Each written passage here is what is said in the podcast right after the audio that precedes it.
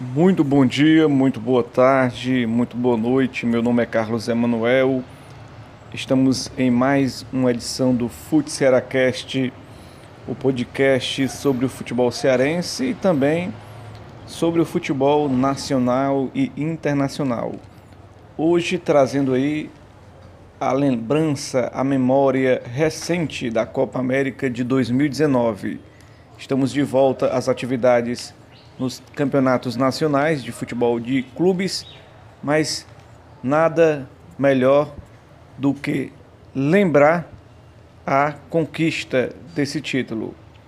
Na final, para 58.579 pessoas e uma renda de 38 milhões de reais, o Brasil repetia 1919, 1922, 1949 e 1989.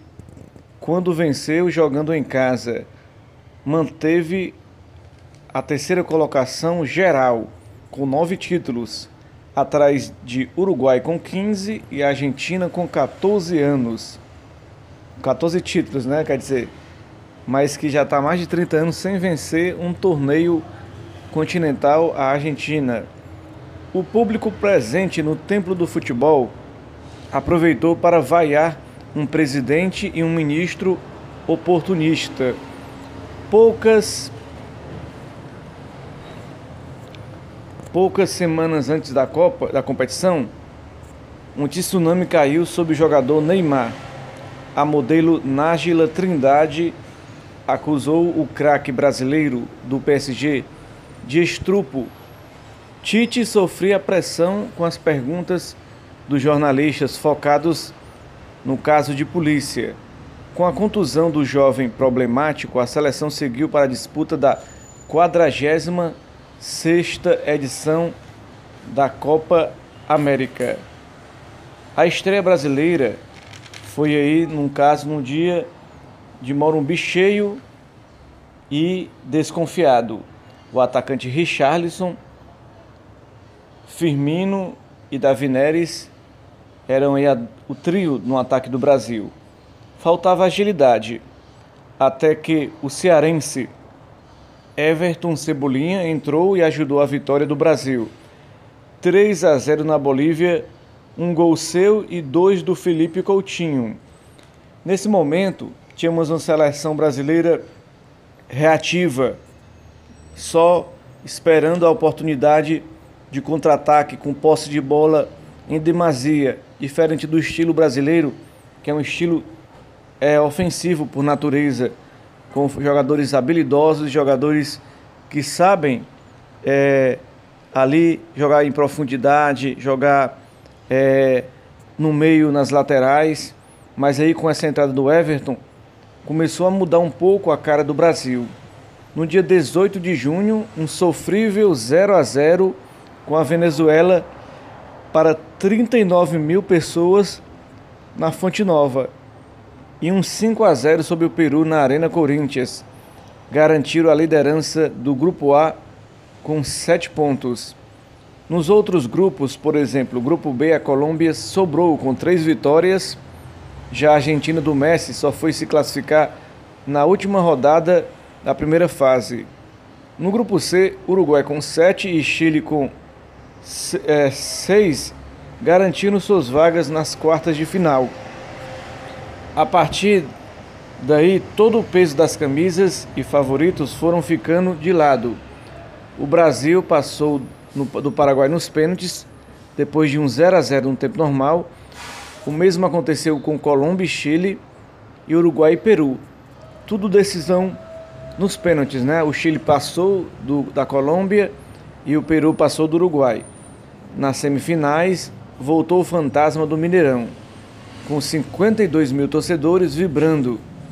Jogo bastante disputado, bola na trave da Argentina, é, é, pênalti que a Argentina do Messi contesta, até depois reclamou dizendo que o Brasil foi ajudado e que a Copa América estava comprada. Realmente teve esse pênalti, foi um jogo disputado, o Brasil venceu 2 a 0 gol de Gabriel de Jesus e Firmino. Mas não houve essa compra que o o Messi está falando.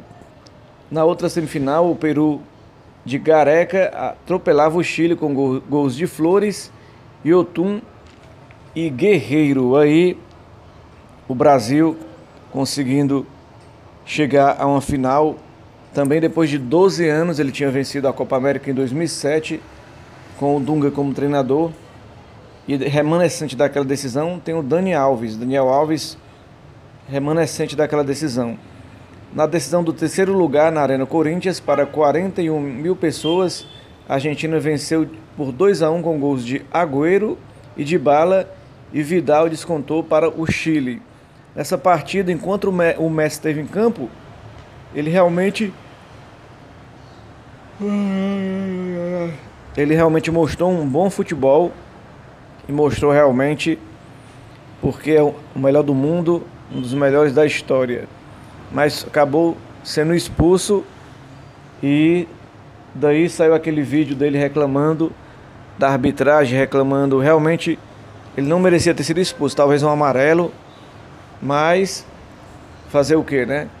O Messi acabou saindo da partida, muito irritado, a Argentina acabou em terceiro lugar e a, o Chile atual bicampeão até, até a final, terminou em quarto, em quarto lugar. Na final, no dia 7 de julho, não parecia final de Copa, até a bola rolar e o Brasil consolidar o 3 a 1 sobre o Peru. Gol de Everton, Gabriel e Richarlison. Richarlison curado da cachumba que o afastou que afastou de boa parte da competição.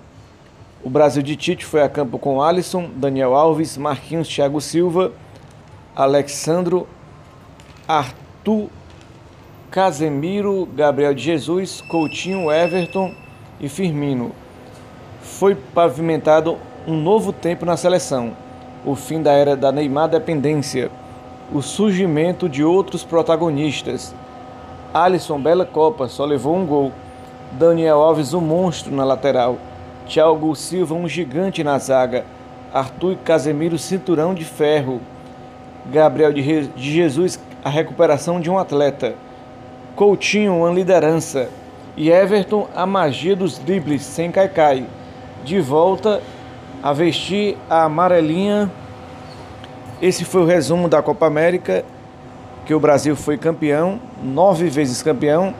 Quem sabe, a partir de agora o Brasil se prepara melhor para a Copa do Mundo e quem sabe o Brasil possa trazer o tão sonhado é, ex-campeonato, né? Conquistar o sexto título e se consolidar como a maior seleção da história do futebol mundial masculino. Obrigado e até a próxima, galera.